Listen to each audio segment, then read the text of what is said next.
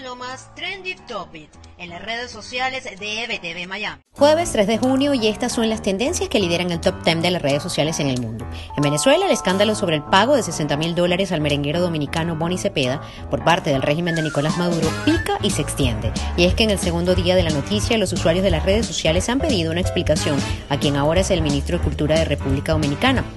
Y además le han propuesto, entre otras cosas, donar esos 60 mil dólares a alguna fundación que lleve ayuda humanitaria al país caribeño. El otro que también se ha convertido en tendencia ha sido Omar Enrique. Las razones, varias. Y es que el merenguero de la dictadura debió recibir una jugosa comisión por llevar al cantante dominicano en 2020 a Miraflores, pero además porque miles se han burlado de él por el alto monto del pago que seguramente él jamás ha recibido en ninguna presentación de la dictadura.